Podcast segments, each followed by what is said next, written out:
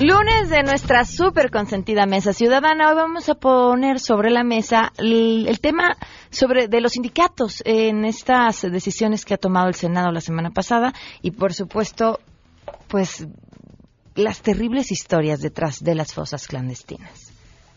Cada día en México son asesinadas 65 personas y otras 10 personas desaparecen al día. De tal manera que, según las cifras oficiales, todos los días 75 hogares mexicanos pierden algún ser querido. Tenemos buenas noticias también y vamos a hablar de muchas otras cosas más, así arrancamos a todo terreno. MBS Radio presenta a Pamela Cerdeira en A Todo Terreno, donde la noticia eres tú.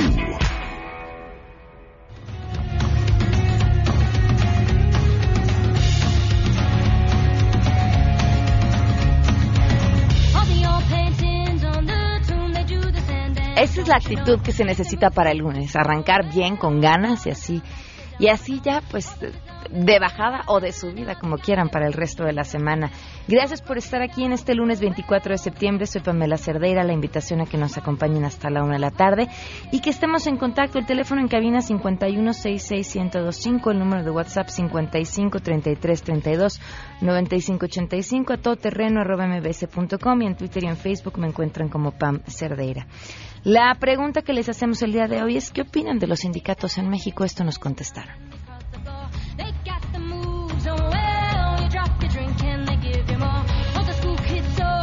Bueno, estamos esperando sus respuestas. Pueden, mientras irnos llamando al 55 33 32 95 85, más bien mandando mensajes, o 51 66 1025, y ahí tendremos también algunas de sus respuestas y más adelante lo pasamos. Finalmente va a ser el tema de la mesa.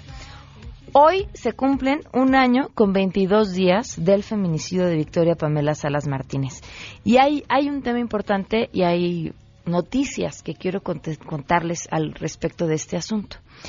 Desde hace varios meses ya metí una solicitud de transparencia, eh, una solicitud de información vía transparencia a la Procuraduría Capitalina. Hace ya casi un año, el procurador de la Ciudad de México, Edmundo Garrido, anunció que habían solicitado a la Interpol la emisión de una ficha roja para localizar al principal sospechoso del feminicidio de Victoria. Podemos quitar la música de fondo, por favor.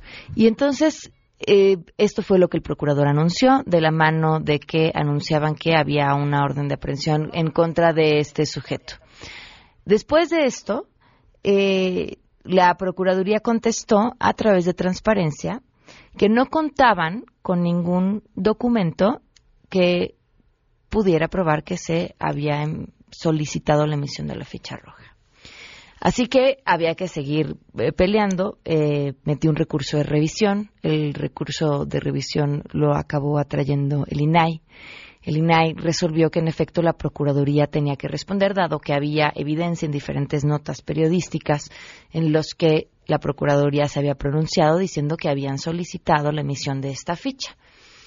La Procuraduría eh, falló al tiempo para responder, pero bueno, eventualmente y tarde, pero respondió y respondió exactamente lo mismo que había solicitado a sus distintas áreas la búsqueda de este documento y que no lo habían encontrado y que no existía este documento que probara que eh, habían solicitado la emisión de la ficha roja. Aquí viene lo interesante. La Procuraduría, a través de transparencia, insiste en que no hay este documento. Lo publico en redes sociales y a través de redes sociales la Procuraduría me contesta y me dice que en efecto hay un eh, hay un número de oficio y que a través de ese número de oficio fue que se solicitó la emisión de la fecha roja.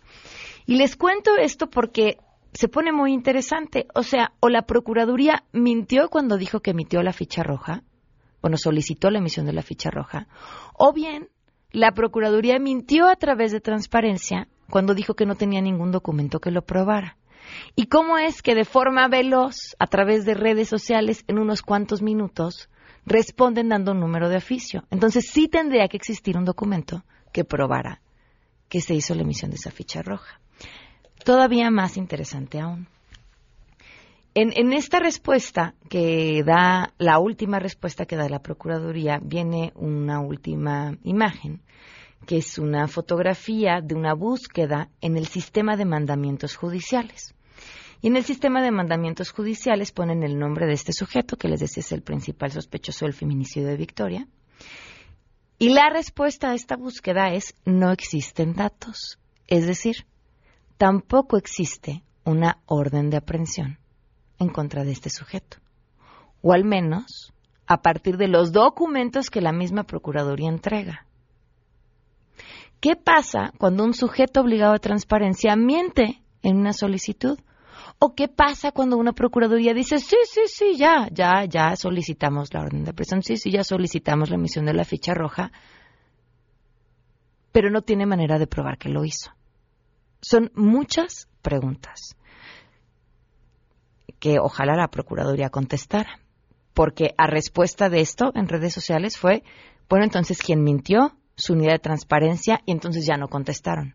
Absolutamente nada. Y el documento sigue sin aparecer. Pero lo que es todavía más importante es que hoy se cumplen un año con 22 días del feminicidio de Victoria Salas Martínez y el responsable no está ni siquiera detenido. Un año con 22 días y en este espacio vamos a seguir contando. Vamos con la información y saludo a mi compañera Hatsiri Magallanes.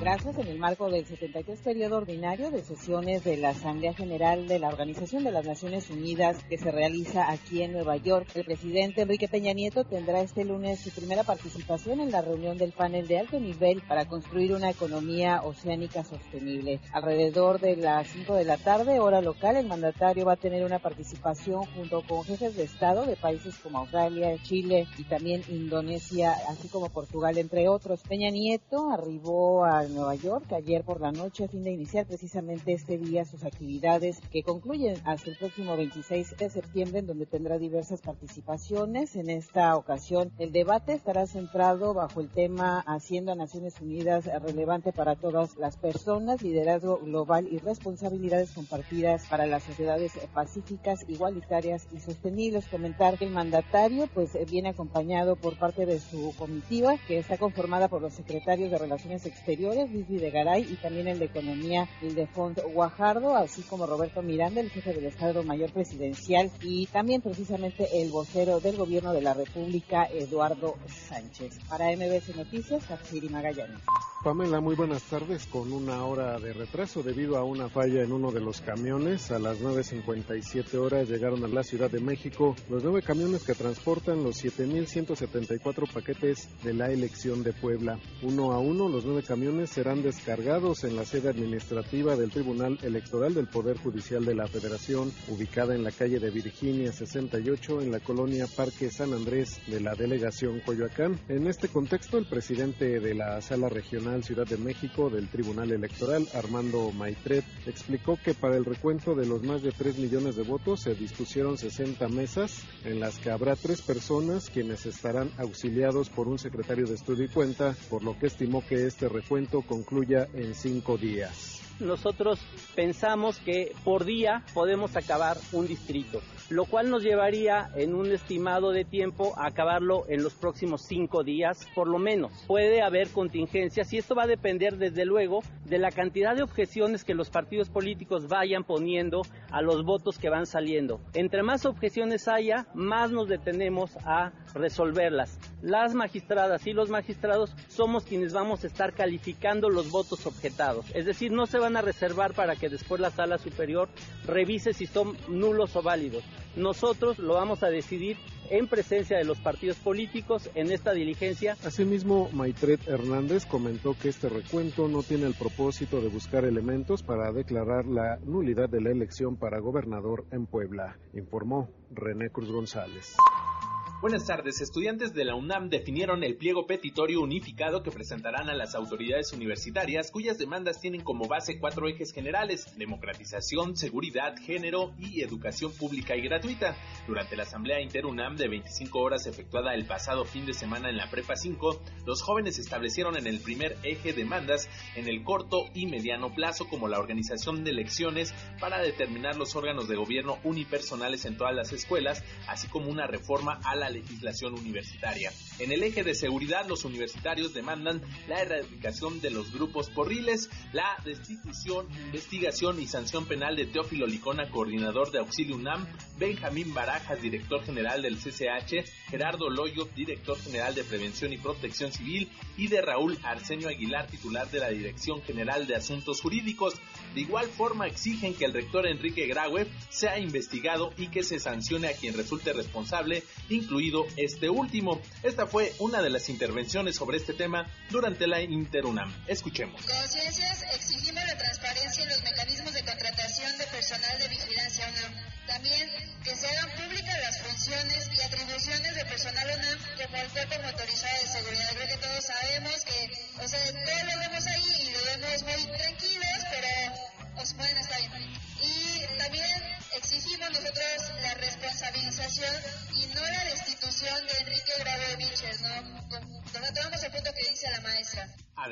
Definieron las demandas en el eje de género y de educación pública y gratuita, donde reclaman la eliminación de cuotas de admisión y cobros en educación continua, cursos de idiomas, diplomados, posgrados y talleres. Se prevé que en la marcha del 2 de octubre se dé lectura oficial del pliego petitorio y que el 4 de octubre, dos días después, a las 10 horas, se lleve a cabo un recorrido de Félix Cuevas a Rectoría para entregar el documento, mismo que también se pretende dar al Congreso de la Unión, informó Adrián Jiménez.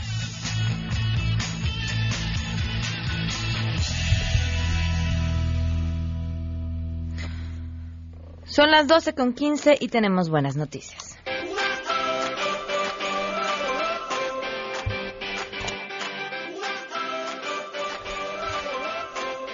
Rocío Méndez, qué gusto escucharte con las buenas noticias. Buenos días, buenas tardes, ¿cómo estás? ¿Qué tal, Pamela? Muy buenas tardes. Pues a partir de octubre próximo, Antonio Ortiz Velázquez, investigador del Instituto de Ciencias Nucleares de la UNAM, va a coordinar uno de los ocho grupos que componen el equipo de física del experimento ALICE. Eh, son siglas en inglés de A Large Ion Collider Experiment, uno de los cuatro grandes proyectos del Gran Colisionador de Hadrones, por sus siglas en inglés LHC. Ortiz participará en las reuniones del Consejo de de ALICE y para ello deberá coordinar a cuatro grupos de análisis de datos. También será responsable de la aprobación de resultados del experimento, recordamos, de orden mundial, y participará en la definición de prioridades de la investigación, así como en el reporte al mundo de los avances. Nada más destacar que el Gran Colisionador de Hadrones es un acelerador de partículas de la Organización Europea para la Investigación Nuclear que estudia la materia en condiciones extremas de alta temperatura y densidad por medio de la colisión de iones pesados. Y como recordamos, Pamela, en esta máquina se realiza uno de los grandes experimentos del mundo que busca reproducir las condiciones que dieron origen al universo y curiosamente un integrante de la UNAM es líder en estas investigaciones. Es el reporte que tenemos al momento, Pamela. Pues gran noticia para el día de hoy, Rocío. Muchísimas gracias y un gusto escucharte. El gusto es mío. Hasta pronto, Pamela. Hasta pronto, Rocío. Muy buenos días. Oigan, otra de las buenas noticias tiene que ver con quienes están poniendo las pilas para los trabajos de reconstrucción. 15 mil niños, más de 15 mil niños, están siendo apoyados con escuelas más seguras y mejor equipadas. Todo gracias al plan de reconstrucción que Fundación BBVA Bancomer y sus aliados pusieron en marcha. Una manera increíble de ayudar. Y es que invertir en esta causa, la educación, es una muestra de que Fundación BBVA Bancomer apoya a los niños de México y, por supuesto, pues su desarrollo. Vamos a una pausa y volvemos. Más adelante, a todo terreno. Tenemos mesa ciudadana, así que quédense aquí. Si te perdiste el programa A Todo Terreno con Pamela Cerdeira, lo puedes escuchar descargando nuestro podcast en www.noticiasmbs.com. Pamela Cerdeira regresa con más en A Todo Terreno, donde la noticia eres tú. Marca el 5166125.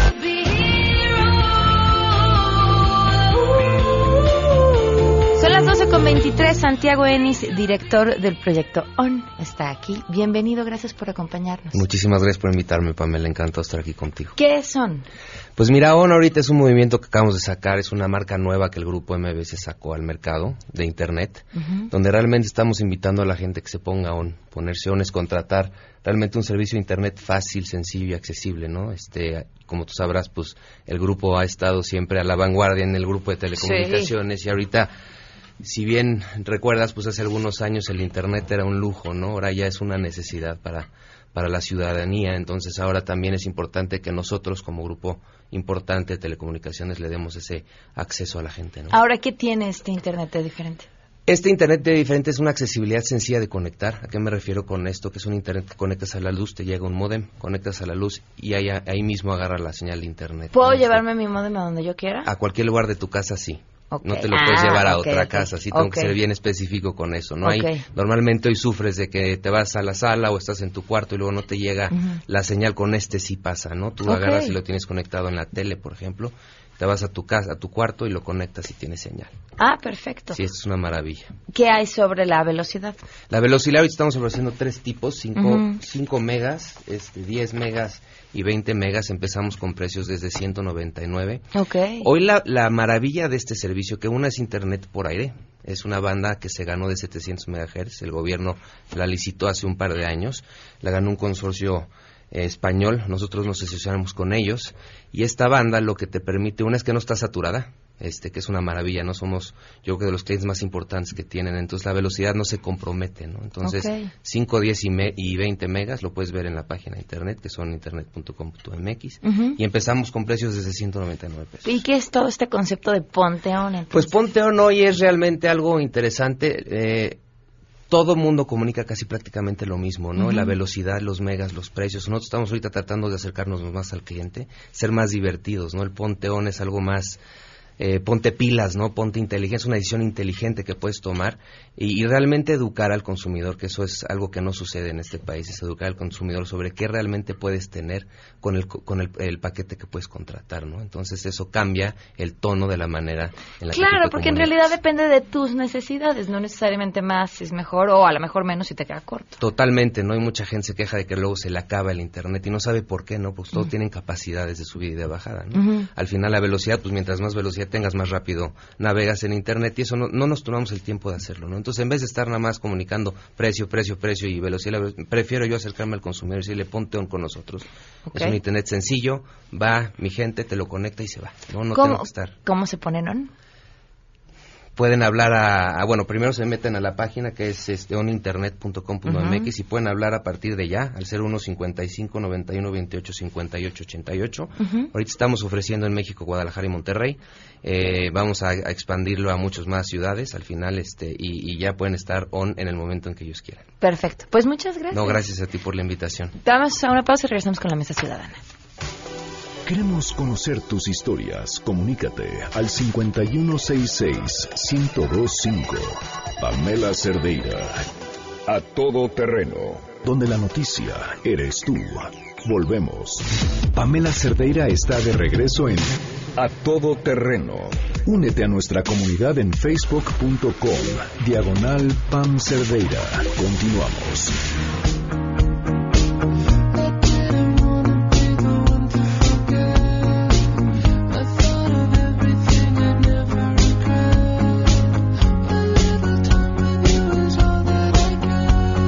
Continuamos a todo terreno. Ya están aquí nuestros invitados de la Mesa Ciudadana. Le damos la bienvenida a quien ya había estado aquí, pero en esa ocasión no pudimos entrar al aire. Y se une a esta mesa Paulina Gutiérrez, directora ejecutiva de C Ciudadano. Bienvenida, ¿cómo estás? Muchas gracias por la invitación. Feliz Gracias. de estar aquí. Gracias por acompañarnos. Juan Francisco Torres Landa. Pamela, buenas tardes. Buenas tardes, Pablo Giró. Buenas tardes. Y José Antonio Newman, bienvenido. Muchas gracias, Pamela. Vamos a hablar del tema de los sindicatos y justamente le habíamos preguntado al público su opinión. Vamos a escucharla y ya regresamos acá a la mesa. Aquí está lo que el público nos contestó. Oye, bueno, aprovecho porque también en WhatsApp me contestaron. Aquí dicen, opino que los sindicatos, aunque muchos sean corrompidos, siguen siendo un contrapeso a las imposiciones y malos tratos de los empresarios sin escrúpulos. Las empresas de outsourcing y las que cambian de razón social a cada rato van en contra de los derechos de los trabajadores. Con sindicatos fuertes esto no existiría. Ya tenemos la opinión del público. Ahora sí. Queremos conocer tu opinión a todo terreno. ¿Qué opinas de los sindicatos en México? Los sindicatos se hicieron para defender al trabajador, pero después abusaron del patrón, después abusaron del trabajador, ahora abusan de todo, hasta del Congreso. Nada más sé de dos diputados, senadores que, bueno, Dios nos ayude. Desafortunadamente creo que se ha desvirtuado muchísimo el objetivo y el sentido de los sindicatos y ha servido nada más para beneficiar a los dirigentes, desafortunadamente.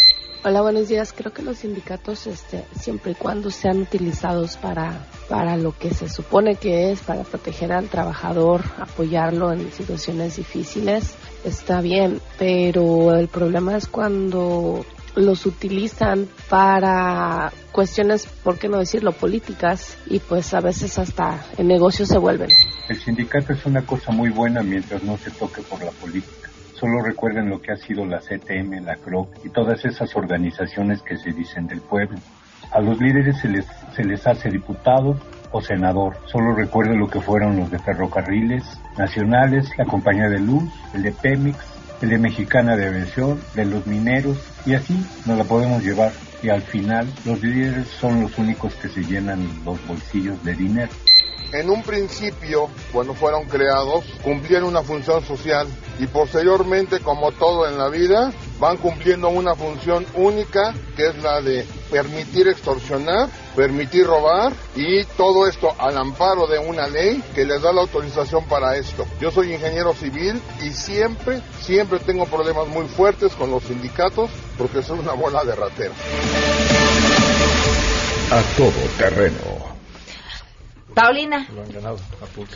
Eh, pues yo quisiera empezar diciendo, tiene, estoy totalmente de acuerdo con la, con la opinión del público, pero yo sí, quiera, yo sí quisiera decir que el derecho a la libertad sindical es un derecho fundamental, ¿no? Porque es dentro del espacio de trabajo, es un derecho que equilibra las fuerzas eh, de los que tienen los recursos y los que damos nuestro trabajo, ¿no? Entonces, yo no quisiera que perdiéramos eso. A mí me parece que a partir de la eh, ratificación del convenio 98, que es de libertad, libre sindicación y negociación colectiva, me parece que puede haber una oportunidad para acabar con el control político y empresarial, también hay que decir, que ha tenido este durante todos estos años durante el México revolucionario ha tenido las relaciones laboral patronales. Y me parece que no hay que echarle la culpa tampoco a los empresarios. Ellos son de los mayores víctimas también que se ha visto a partir de esta relación. Pero me gustaría decir que eh, se ha despertado mucho eh, encono por, este, por esta aprobación y algunos empresarios dijeron que se hizo de una manera muy autoritaria, que podría haber dicho que sí, y que se debió de haber consultado a los órganos tripartitas que forman los empresarios, el gobierno y los trabajadores. Hay que decir que derechos fundamentales no están a negociación de otros sectores, ¿no? Este, ¿qué es lo que dice el convenio 98, no? Protege a los trabajadores contra todo acto que pretenda coartar su libertad de sindicación, que es eh, sujetar el empleo de un trabajador por pertenecer o no a un sindicato. Hoy en día ese es uno de los eh, la cláusula de exclusión de si no perteneces al sindicato, ¿no? Pierdes tu trabajo, ¿no? Y entonces eso es una manera de controlar políticamente y laboralmente a los trabajadores.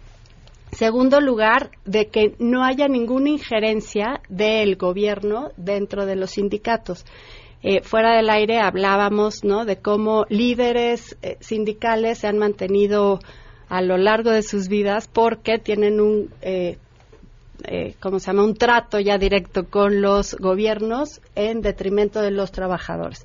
Y en tercer lugar, que es muy importante, que a mí me parece que podría generar la discusión, pero la obligación del Estado de tomar las medidas adecuadas, no, no está diciendo cuáles, ¿no? sino tomar las medidas adecuadas para fomentar el desarrollo de procedimientos de negociación voluntaria con objeto de reglamentar por medio de contratos colectivos las condiciones de empleo.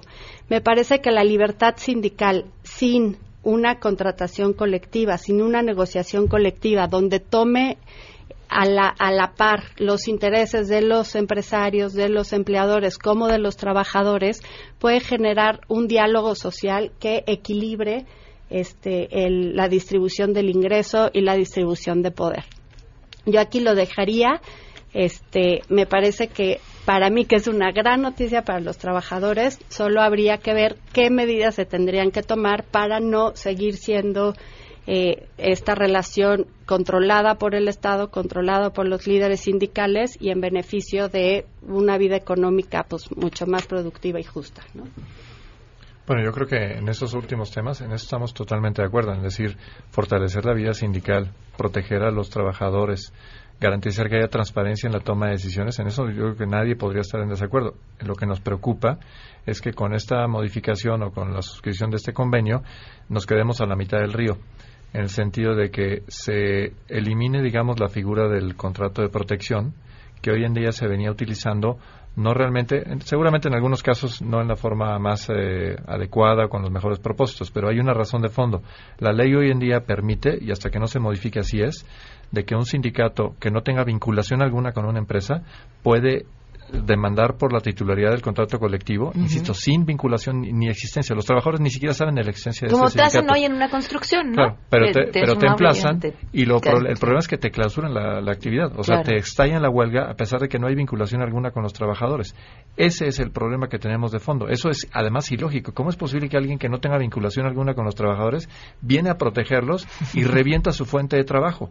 Eh, eso es algo que es ilógico. Entonces, en la implementación de estos nuevos derechos, la exigencia a los legisladores, que ahora sabemos que pueden aplicar la planadora, la de hecho lo aplicaron en la eh, aprobación del convenio que había estado ahí detenido, tienen que hacer la otra parte del trabajo, que es corregir lo que está mal en la ley federal de trabajo y que hoy en día habilita a los sindicatos para extorsionar abiertamente a los patrones y entorpecer las labores de las personas que supuestamente los van a proteger. Pero ya estaba así antes de esta ratificación. Sí, ya estaba así y con los contratos de protección era lo que evitaba que pudieran demandar la titularidad estallando la huelga. Hoy en día, o sea, antes de esta modificación, podían demandar la titularidad, pero no podían estallar la huelga porque Mm. había un contrato registrado. Bajo esta nueva figura dirían los contratos de protección están fuera, no reconoceríamos el registro de ese, de ese contrato y por lo tanto sí podríamos entonces estallar la huelga, Mm. insisto, a pesar de que, de que los, eh, los trabajadores no conozcan al sindicato. Eso es lo que es inadmisible. Claro. Porque entonces vamos a generar nuevamente una ola de extorsiones en el cual los trabajadores van a decir, "Oye, pero yo no conozco al sindicato y el trabajo y el patrón va a decir, yo no conozco a quién es el que me está estallando la huelga, pero hoy la, la, la fuente de trabajo está cerrada. Pues, digo, yo estoy de acuerdo con ambos. Eh, Qué creo que, creo que no, pero creo que debemos de analizar la situación todavía un poco, un paso más atrás, ¿no? Es decir, ¿qué son los derechos fundamentales? Como dices, si hay un derecho fundamental eh, de asociación, libertad de expresión y etcétera, etcétera, pero también lo hay a la propiedad privada y al trabajo, ¿no? Entonces, el hecho de que en México se permita que los trabajadores, o sea, que el sindicato te cierre la empresa permanentemente y tú no tengas una opción, le da mucho poder de negociación y mucho poder de extorsión, digamos, al líder sindical. Entonces, habría que echar un paso para atrás y decir, bueno, lo que queremos, y yo sí lo quiero y lo he dicho desde hace muchos años, es libertad sindical, tanto en, la empresa como en el Estado. Eh, hoy en día los sindicatos del Estado son y han sido un mecanismo de control, no son sindicatos eh, para que trabajen para los trabajadores, son mecanismos de control y se han vuelto parte de la política, ¿no? Ahí tienes al sindicato del más ruidoso, el de los maestros, pero hay muchos y, por eso sus líderes sindicales son políticos y están en el Congreso y son parte de la, del PRIERAN y luego se mueven, etcétera, lo que sea. Entonces, uno debe de entender lo que está pidiendo. Entonces, un poco lo que los empresarios y las cámaras estaban pidiendo es que se discutiera en paquete el cambio, no que no haya libertad, sino que esa libertad sea un poco más balanceada y que cuando un líder sindical que quiere hacer su nombre, ¿no? Porque es muy bonito cuando todos hablamos de una empresa en particular, pero cuando el líder sindical es un líder nacional y no le importa esa empresa y prefiere hacer, estallar la huelga ahí, hacer un relajo y un griterío y medios y demás para él aparecer, aunque esa empresa quiebre y esos trabajadores se queden sin fuente de empleo, pero él va a tener una motivación que es darse a conocer y volverse relevante. Entonces hay que cuidar mucho todos esos detalles. ¿no? no se trata de que no haya libertad, sino se trata de que estén balanceadas las fuerzas y los incentivos para que de veras funcione la libertad. Por ejemplo, dentro del gobierno, el mayor incentivo en el gobierno yo sentiría sería que no le descontaran automáticamente a los empleados la cuota sindical, sino que ellos tuvieran que hacerlo. Entonces, en ese momento el líder sindical tendría que voltearse con ellos y convencerlos. Hoy en día es ni los pela porque tiene el ingreso y tiene la fuerza de los números según él, ¿no? porque no es siempre cierta, pero tiene la fuerza de los números, y entonces se vuelve un actor político. Entonces, si tú se las quitas y permites que participe la libertad sindical, yo estoy a favor de eso, pero otra vez, con un balance de fuerzas, porque si no, acabas teniendo lo que pasaba en Europa, que también pasaba, en, tú ibas a Italia y en Italia no sabías si viajar en Italia iba a ser posible porque te estallaban la huelga de aviones y de trenes y de todo todos los días porque el sindicato podía cerrar el uso de un bien. Entonces hay que encontrar el balance, porque tampoco cero poder a los trabajadores, pero hay que encontrar ese balance y un poco lo que estaban pidiendo los empresarios es eso, que se analice y que se tome en conjunto, que no se quite un lado de la ecuación sin tocar los otros. Luego, como siempre, ¿no? El pesimismo, el chico migraña, el chico migraña no, no nos quiere abandonar. Eh, y citando a un personaje de hoy en día, el pueblo sabe lo que necesita, ¿no? y, bueno, pues fueron claros las personas que hoy hablaron en el programa, ¿no? En esta consulta que hicieron, ¿no? Me parece que ninguno de ellos está de acuerdo con la labor que hoy en día desempeñan los sindicatos, ¿no? Entonces, con lo cual, algo queda de claro, que los sindicatos no han funcionado. Lo que me lleva al siguiente punto, y es, a ver, ese, esa propuesta de reforma eh, deviene de un convenio, de un convenio que ha estado ahí desde los 80, si no tengo, si no estoy mal. ¿no? Entonces, ¿por qué de repente, no, si ya las cosas estaban mal, por qué de repente acaban de tomar posesión una nueva legislatura sin consulta, más allá de si se consulta o no la, la, fuente patronal, no? Parecería que es la solución. Entonces, los, o sea, hacia atrás nadie se dio cuenta que eso era bueno o había obscuras, este, eh, tendencias ahí que impedían. O sea, quiere decir que estos ya no son oscuros. No obstante, quien lo promueve, ¿no? Viene de un pasado muy oscuro. Entonces, a mí eso ya no me empezó a gustar, ¿no? O sea, eso de que quien lo promueve viene de un pasado oscuro, es parte de un sindicato, de un sindicato que ha dado de qué hablar en los últimos 10 años en este país, y no por ser un sindicato o un líder sindical, ¿no? Que se ha, este, que ha dado matices de transparencia. yo, yo, creo que hay muchas cosas que ver en el tema sindical. Efectivamente, los sindicatos se han convertido en fuentes de presión al factor laboral y no necesariamente representantes de la clase obrera.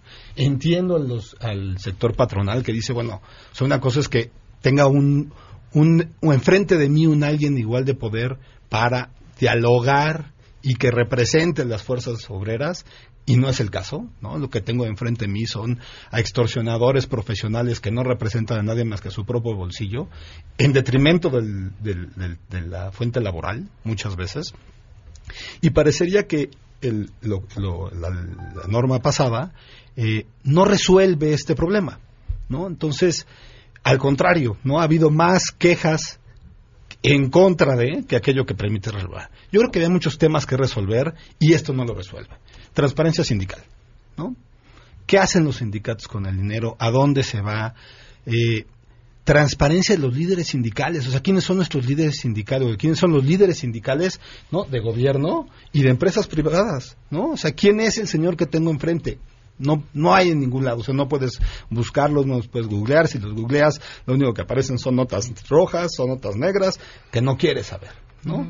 Eh, un un verdadero vínculo entre el líder sindical o el sindicato y los trabajadores, ¿no? Tampoco parece ser que esto lo resuelve y podemos pasar, ¿no? A tener más sindicatos, que sean más fuentes de extorsión y menos representantes del movimiento obrero. O sea, desde tu punto de vista, estuvo bien, pero quedó incompleto. Yo diría, ¿Y te, no, te parece yo diría sospechoso? no, yo diría, Ni siquiera estuvo bien. No, yo diría, no estuvo bien, ¿no? Habría otros muchos temas que resolver antes. Que estuviera ahí desde hace tanto tiempo y no hubiera pasado, pues yo puedo decir es que había negras eh, perversiones ahí que evitaban, pero pues algo de bueno debió haber tenido para no pasarlo, ¿no? Ahora resulta que en los pocos días que han estado encontraron la luz ahí, a mí eso no me gusta. Ok, ¿No? vamos a una pausa y regresamos. Si tienes un caso para compartir, escribe a todoterreno.mbs.com. Pamela Cerdeira es a todo terreno. En un momento continuamos. Estamos de regreso. Síguenos en Twitter, arroba Pam Cerdeira, todo terreno, donde la noticia eres tú. Continuamos. Continuamos en la mesa ciudadana, Paulina.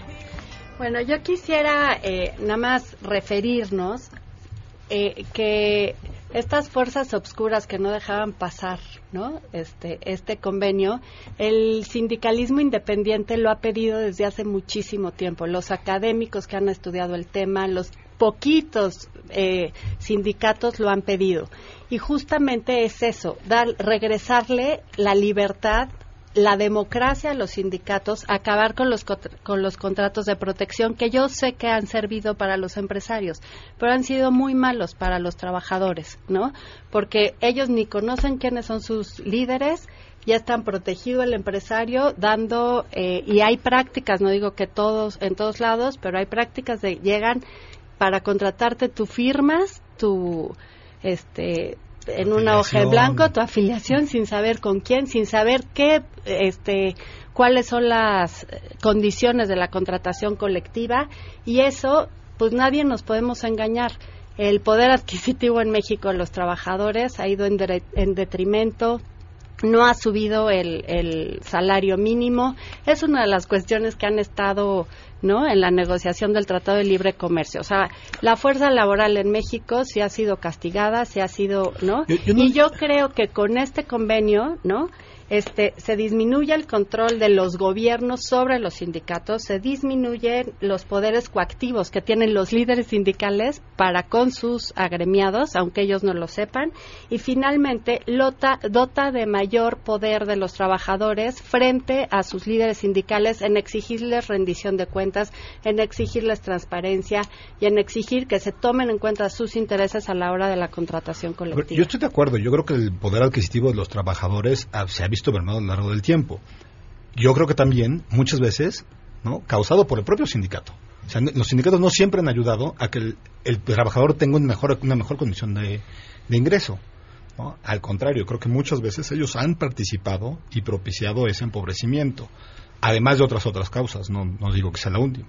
Lo que deja abierto es, hay una misma cláusula que dice hay que hacer políticas y no hay que legislar en tema a cómo va a bajar esta norma. ¿No? Y ahí es mi gran preocupación, o sea, ya pasamos la, la ley madre que permite que se hagan otras cosas sin legislar hacia abajo. Y entonces ahora el problema va a ser legislar hacia abajo cuando yo les abrí la puerta. ¿no? Con el poder que tienen los sindicatos hoy día, ¿quién va a querer entrarle a esa legislación en condiciones de igualdad? Pero, Eso es lo que me perdón. preocupa. quitarles derechos. Nada más rápido, el poder que tienen ahorita los sindicatos no se los dan los trabajadores, se los dan el control que existe, ¿no? Es- Entonces, exacto, si, se hacen sindicatos más democráticos, este, elegidos por sus trabajadores, por los representantes, no van a tener ese poder o el poder va a venir de ahí, ¿me explico? Pero el poder para detenerlo sí lo tienen, es decir, si ahorita declaran, entrando al gobierno, le declaran una huelga en CFE o en Pemex, verás como si los doblan en cinco minutos. Sí, bebé, sí, pero es porque los trabajadores decidieron hacerlo. No, no, no, pero lo que yo estoy diciendo, líderes. yo lo que estoy diciendo es en el momento que les quieres quitar derechos, Ujú. sí tienen el apoyo de la gente. Claro. Tienen suficiente apoyo para detener al mismo gobierno y a los mismos legisladores a ordenar las cosas bien. Eso es el punto. No en el que no debe de ser. Yo estoy, yo soy el primero. Yo siempre he dicho que debe de haber libertad sindical y que es más que la exención de impuestos debería de pasar por democracia avalada por el INE ahora. ¿no? O sea, debería ser la votación abierta en el INE y entonces tienes eh, tienes este deducibilidad. Si Pero- no, Perdón, en la reforma de 2017, porque una de las mayores cuestiones con las que el gobierno controlaba a los sindicatos era el registro sindical, ¿no? Que les pedía todo, todo, y nada, porque nadie conoce si se cumplían o no. Entonces yo a ti líder que me caes bien, yo sí te doy a ti el registro. Y a ti que no, no, entonces ya va a haber un órgano autónomo que va a ver que las elecciones hayan sido democráticas, que hayan cumplido con todos los requisitos del registro, ¿no? A mí me parece que eso es verlo también en un campo más global, ¿no? Yo, yo creo que, sin embargo, lo, lo, lo peligroso es quedarse a la mitad del río.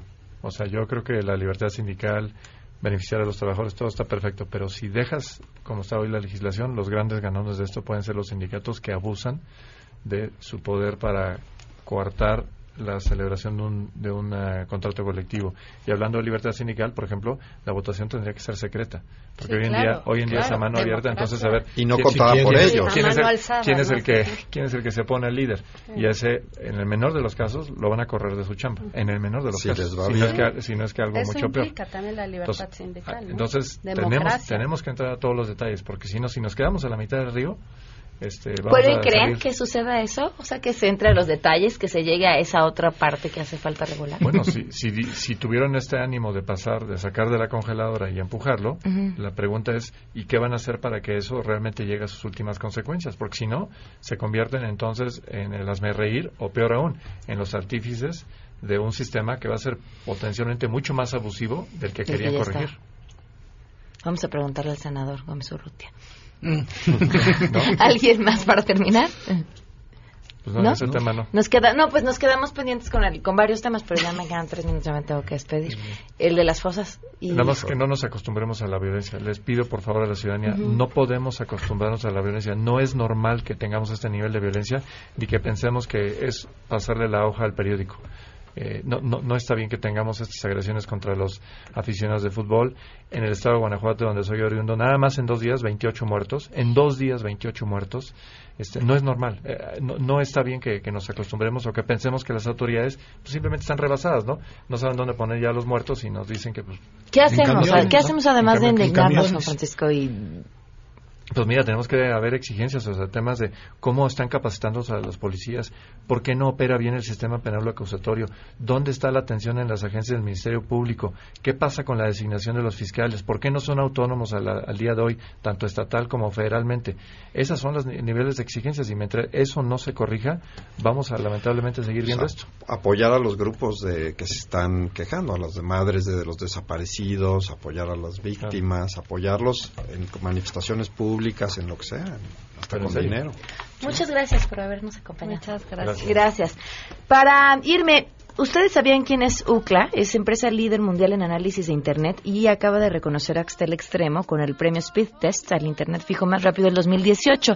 Pueden impulsar su negocio con Axtel Extremo, el Internet simétrico que da la misma velocidad de subida y de bajada para hacer transacciones, videollamadas y mucho más, con paquetes desde 35 megas y telefonía ilimitada al superprecio de 429 pesos al mes sin plazos forzosos. Todo lo pueden encontrar en axtel.mx. Nos vamos.